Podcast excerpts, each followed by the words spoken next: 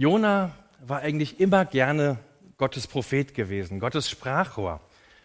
Und normalerweise hatte er schöne Aufträge zu erledigen. Er durfte in Gottes Auftrag in unschönen Zeiten schöne Botschaften verkündigen. Wie toll, so einen Gott zu haben, der seinem Volk immer wieder gnädig ist, ihm Gutes gönnt. Und ja, dachte Jona manchmal, das ist halt eine spezielle Beziehung so zwischen Gott und seinen Leuten. Aus Jonas Sicht wirklich eine feine Sache, zu Gottes Volk zu gehören. Ein Privileg, so einen Gott zu haben und eine Ehre, sein Prophet zu sein. Bis jetzt. Bis zu diesem blöden, diesem unmöglichen Auftrag. Gottes Auftrag lautete diesmal nämlich, Jona, du gehst jetzt ins assyrische Ninive und sagst, so kann das mit euch nicht weitergehen. Ich gucke mir das nicht länger an. Und Jona denkt vielleicht so zuerst, ja, gut Gott, dass dir das auch mal auffällt, diese Zustände da in Ninive. Gut, dass du da mal eingreifst, weil Ninive, das war ungefähr das Gegenteil von dem, was Gott so wichtig ist, wofür Gott steht. Und Jona denkt sich vielleicht, genau, Ninive gehört zur Rechenschaft gezogen. Endlich begreifst du das auch. Doch dann, so stelle ich mir das vor, stutzt Jona. Und an dieser Stelle muss ich ein bisschen spoilern, weil das wird erst in Jona 4 im vierten Kapitel enthüllt. Jona versteht langsam, was Gott wirklich vorhat. Dass Gott die Menschen in Nineveh vorwarnen will, das deutet nämlich verdächtig darauf hin, dass er sie gar nicht vernichten will. Vernichten kann er sie ja auch ohne Ankündigung. Jona merkt, dass Gott den Nineviten nur eine ultimative Warnung zukommen lassen will. Im Klartext heißt das, Jona soll Nineveh zur Umkehr auffordern, ihnen die Gelegenheit zur Umkehr geben. Alles, aber das nicht. Jona streikt. Jona kommt damit nicht klar, dass Gott Nineveh die Chance eröffnet, sich vor, der sich vor der verdienten Strafe zu drücken. Am Ende heucheln die Nineviten kurz ein bisschen Reue und Gott ist mal wieder gnädig. Und dann auch denen. Vielleicht wird Gott ja weich. Jona befürchtet und erahnt, dass Gott gnädig sein würde den Falschen gegenüber, den Nineviten gegenüber. Damit hat Jona ein Problem. Jona denkt, Gott einfach Feuer vom Himmel und fertig, dann ist doch alles wieder in Ordnung. Jona ist so ein Mensch, der will immer Eindeutigkeit. Und für ihn ist der Fall eindeutig und klar. Die Menschen in Ninive sind für Jona nicht mehr als eine Ansammlung von Sündern. Das zieht sich übrigens durch die ganze Geschichte. Jona betreibt eine sehr scharfe Abgrenzung nach außen. Das nennt man heutzutage Othering. Wir gegen die anderen. Klare Fronten. Gottes Leute gegen die anderen. Und Jona will, dass Nineveh konsequent bestraft wird, den, dem Erdboden gleichgemacht wird. Verdient hätten sie es. Jona will Nineveh untergehen sehen, weil die nichts anderes verdient haben. Gnade für die, Gott, da kannst du dir einen anderen suchen. Da kannst du dir einen anderen Dummen suchen, denkt sich Jona und macht sich aus dem Staub. Er läuft vor seinem Gott weg und er läuft vor seinem Auftrag weg. Was für ein bockiger Prophet, ein Problemprophet. Es ist wirklich kein schmeichelhaftes Bild, was diese Geschichte von diesem Propheten, von seinem Hauptakteur zeichnet. Der Prophet Jona, der pflegt ziemlich enge und ziemlich gesetzliche Glaubensvorstellungen. Und er ist dabei sehr von sich überzeugt. Er grenzt sich strikt ab von Außenstehenden und er verurteilt hart Menschen, die nicht seine Überzeugungen teilen.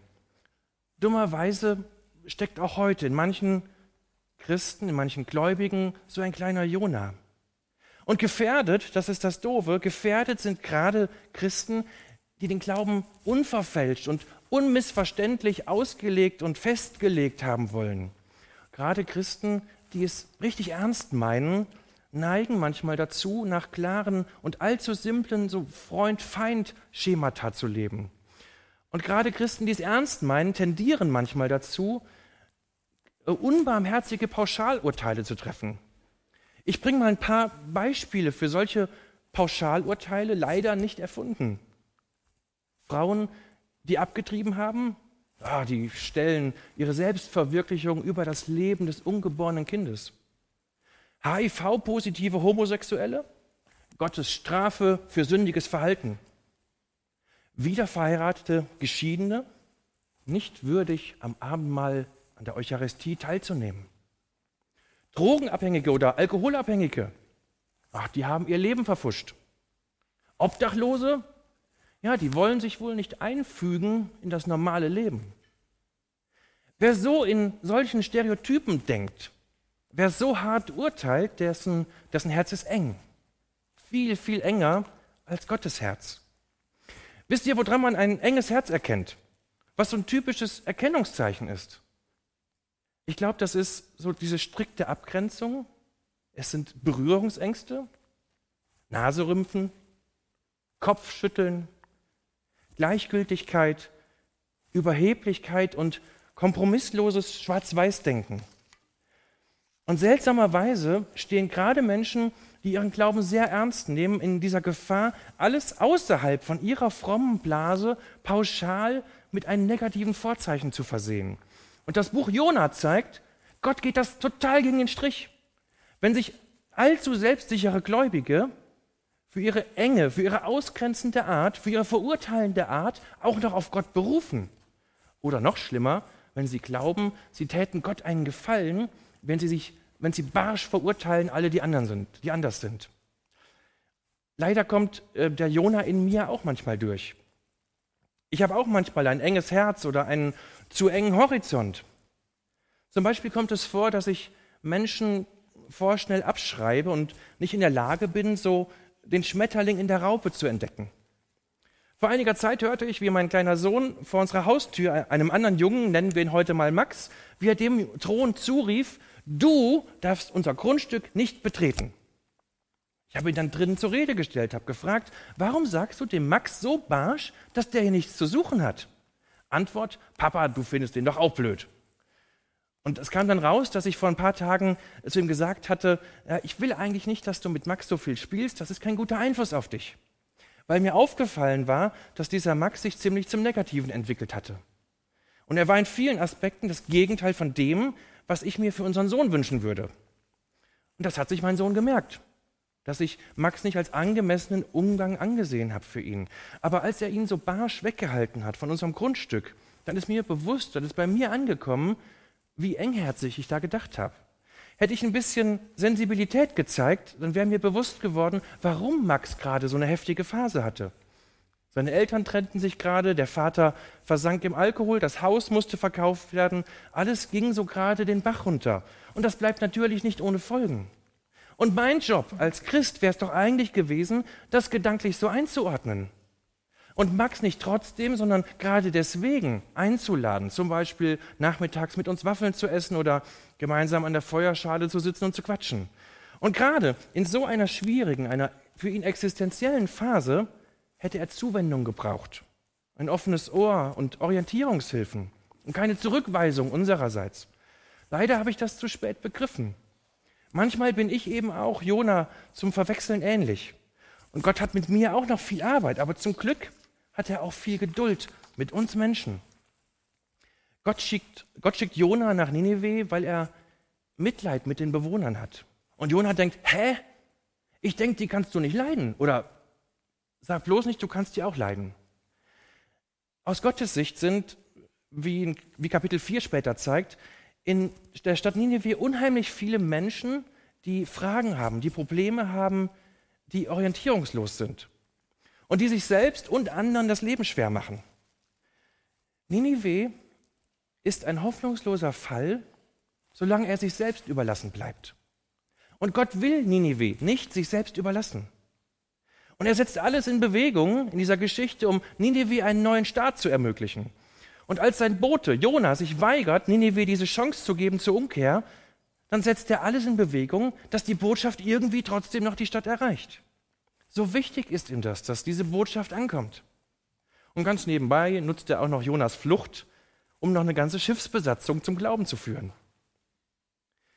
Möglicherweise hast du in deinem Leben auch so unschöne Erfahrungen gehabt oder gemacht mit, mit Christen, die dich hart verurteilt haben, die dich mit Pauschalurteilen verletzt haben oder dich ausgegrenzt haben. Das gibt es. Und dann will ich dir sagen, das tut mir leid. Das sollte so nicht sein. Gott ist nicht so. Manchmal kriegen wir Christen das einfach nicht auf die Kette. Wir kriegen es einfach nicht gebacken. Und wir müssen uns manchmal, so wie Jona hier in der Geschichte, noch sehr daran gewöhnen, an die Weite, die Gott ausstrahlt. Die Wahrheit ist, Gott will dich nicht ausgrenzen. Niemals. Der leidet mit dir. Gott will dich nicht verurteilen, sondern er will dich voranbringen. Und Gott will nicht gesetzlich Prinzipien durchsetzen, um jeden Preis, sondern Gott will dir seine Gnade anbieten. Und dafür war er bereit, am Kreuz jeden Preis zu zahlen. Gott gibt keinen auf. Und Gott gibt auch dich nicht auf. Für Gott ist keine Biografie hoffnungslos. Für Gott ist kein Leben endgültig verfuscht. Für Gott ist keine Lage aussichtslos. Du bist Gott nicht egal, ganz im Gegenteil. Er setzt alles in Bewegung für dich.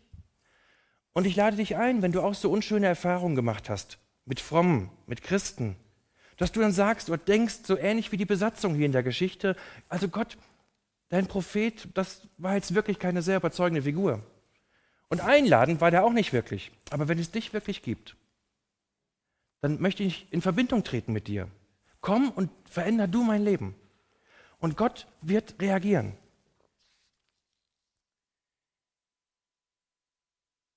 Gott gibt keinen auf, aber wie kriegen das die mit, die diese hoffnungsvolle Botschaft hören müssen? Wie kommt Gottes Warnung an, wenn, sie nötig ist? So nach dem Motto, hey, du läufst auf den Abgrund zu. Du landest in der Sackgasse, dreh um. Wie kommt diese Botschaft Gottes an, bei denen, die das brauchen? Durch uns. Durch wen sonst? Gott beauftragt seine Leute, diese frohe Botschaft weiterzubringen. Er beauftragt uns. Und dummerweise sind wir manchmal genauso störrisch wie Jona. Das ist ja ohnehin erstmal ein Umdenken. Wir sollen hingehen zu den Leuten und nicht warten, bis sie schön gestriegelt zum Gottesdienst kommen. Wohin sollen wir denn gehen? Zu wem? Was ist unser Auftrag als Gemeinde?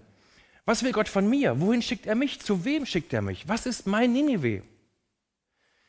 Ninive ist da, wo Menschen den lebendigen Gott nicht kennen, wo sie orientierungslos sind. Ninive steht für alle Orte in dieser Welt, wo Menschen am Leben gehindert werden, wo Menschen sich selbst oder andere am Leben hindern. Und genau dahin will Gott mich schicken. Ninive liegt heute an der Ems, an der Dahlke, am Rhein, am Main, an der Elbe, in Bielefeld, Paderborn, Köln und Berlin und nebenan bei dir. Da liegt heute Ninive. Ninive ist da, wo Menschen Gott brauchen. Und Jesus sagt, nicht die Gesunden brauchen einen Arzt, sondern die Kranken. Für die will Gott da sein und für die sollen wir da sein. Unser Auftrag, der Missionsbefehl, der klingt genauso wie der Auftrag, den Jona kriegt. Geh hin zu denen, die mich nicht kennen, zu denen, die mich brauchen. Geh zu denen hin. Und Gott schickt uns wie Jona auch zu den Orientierungslosen, zu denen, die ihr Leben nicht wirklich auf die Reihe kriegen, zu denen, die anderen das Leben schwer machen, zu denen, die das komplette Gegenteil leben von dem, was Gott wichtig ist. Und Gott schickt uns möglicherweise auch zu denen, die wir nicht so wirklich leiden können. Gott braucht dich, damit seine Botschaft ankommt. Und manchmal ignorieren wir das. Manchmal schlafen wir. Aber vielleicht hast du gerade einen konkreten Menschen vor Augen, wo du denkst, das kann doch so nicht weitergehen mit der oder mit dem. Möglicherweise lässt Gott dich spüren, was er über Menschen denkt, über eine konkrete Person. Er will diesem Menschen Leben geben, vielleicht durch dich. Das kann der Arbeitskollege sein, der Nachbar, ein Jugendlicher. Gott lässt dich spüren, was er denkt und er legt dir diesen Menschen aufs Herz. Jetzt kannst du dich natürlich wegducken. Oder Du kannst die Person sein, die den Unterschied macht für diese Person.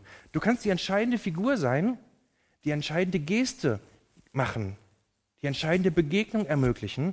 Du kannst die entscheidende Figur sein, die Gottes Gnade und Güte und Liebe in das Leben von diesem Menschen bringt.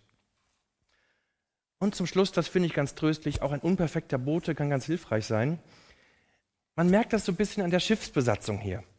Die kämpft gegen den Sturm, während Jona unter Deck schnarcht. Und die Schiffsbesatzung, die Crew, sucht verzweifelt Kontakt zu irgendwelchen Göttern. Und dann, als der Kapitän Jona weckt und rauszerrt, als Jona endlich redet, sich öffnet, von dem wahren Gott erzählt, den nur er kennt, auch von seinen Fehlern, von seiner Geschichte, da haben seine Worte eine enorme Wirkung. Jona war unbestritten kein perfekter Bote, aber die Botschaft, die kam an. Die fühlten sich angesprochen, haben sich kollektiv bekehrt. Die Besatzung weiß von Gott doch nur das, was Jona ihnen sagt. Deswegen ist das so entscheidend, dass der sein Maul aufkriegt. Und manchmal fürchte ich, dass wir auch unter Deck pennen und schlafen, während um uns herum die Menschen verzweifelt kämpfen gegen die Stürme in ihrem Leben. Und wir Christen halten uns manchmal fein raus. Um uns herum sind auch Leute, die in ihrer Verzweiflung Rat und Hilfe und Halt suchen an allen möglichen Enden. Wir kennen den, der wirklich Halt gibt und Hilfe gibt. Wir verkriechen uns auch nicht im Laderaum eines Schiffes, aber vielleicht im Hobbykeller oder in die Dauerberieselung vor dem großen Bildschirm oder in den Job, in die Karriere oder noch viel schlimmer, wir ziehen uns zurück in unser schönes Gemeindezentrum, bleiben schön unter uns. Wir, die wir den wahren Gott kennen, dann sind wir Christen, die ihren Auftrag nicht leben. Manchmal werden wir auch wachgerüttelt wie Jona und ich denke auch, ob vielleicht Corona uns so ein bisschen wachgerüttelt hat. So dieses ungewohnte Gefühl, nicht mehr alles unter Kontrolle zu haben und unser schönes Gemeindezentrum dient auch nicht mehr wirklich als Rückzugsort. Geht gerade nicht.